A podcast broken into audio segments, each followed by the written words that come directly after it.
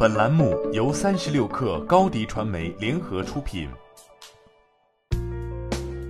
本文来自三十六氪作者王莹。由 MCN 机构负责人称，网红接私单在快手是常态。以往快手也发过不少通知，限制打击这种行为。如今快手真的要重拳出击了。近日，快手官方微信账号“快手商业洞察”发文表示，将对快手品牌升级管理，主要为两点：对品牌入驻和品牌商品售卖进行管控。品牌入驻快手后，品牌官方旗舰店铺和品牌一级经销商才可以在快手上架商品售卖，或者通过快接单下单给创作者进行合作。非入驻的品牌，其已上架的存量品牌商品将统一被下架。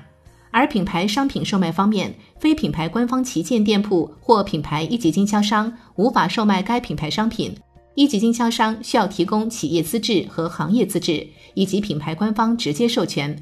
在这之前，快手已经向平台创作者发布了相关通知，称自二零二零年三月三十号零时起，快手将严格限制未经官方平台承接的非合规商业内容。非合规商业内容指未通过快手快接单官方平台私下收取报酬，并在快手发布的商业推广内容，包括但不限于在短视频或直播中通过产品描述、效果吹捧、促销活动、打折信息、优惠券、兑换码等方式诱导用户下载 APP、引导购买、导流站外平台、诱导线下交易等带有商业推广性质的内容。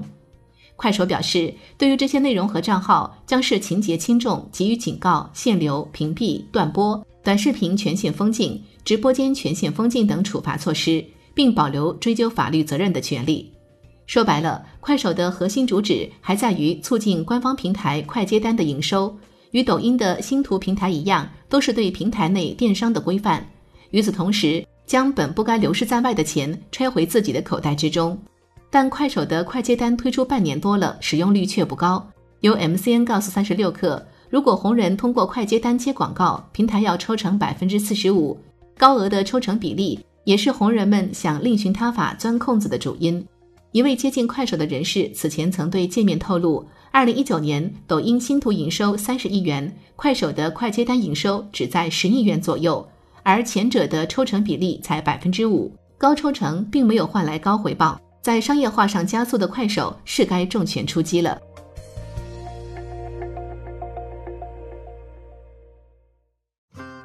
欢迎添加小小客微信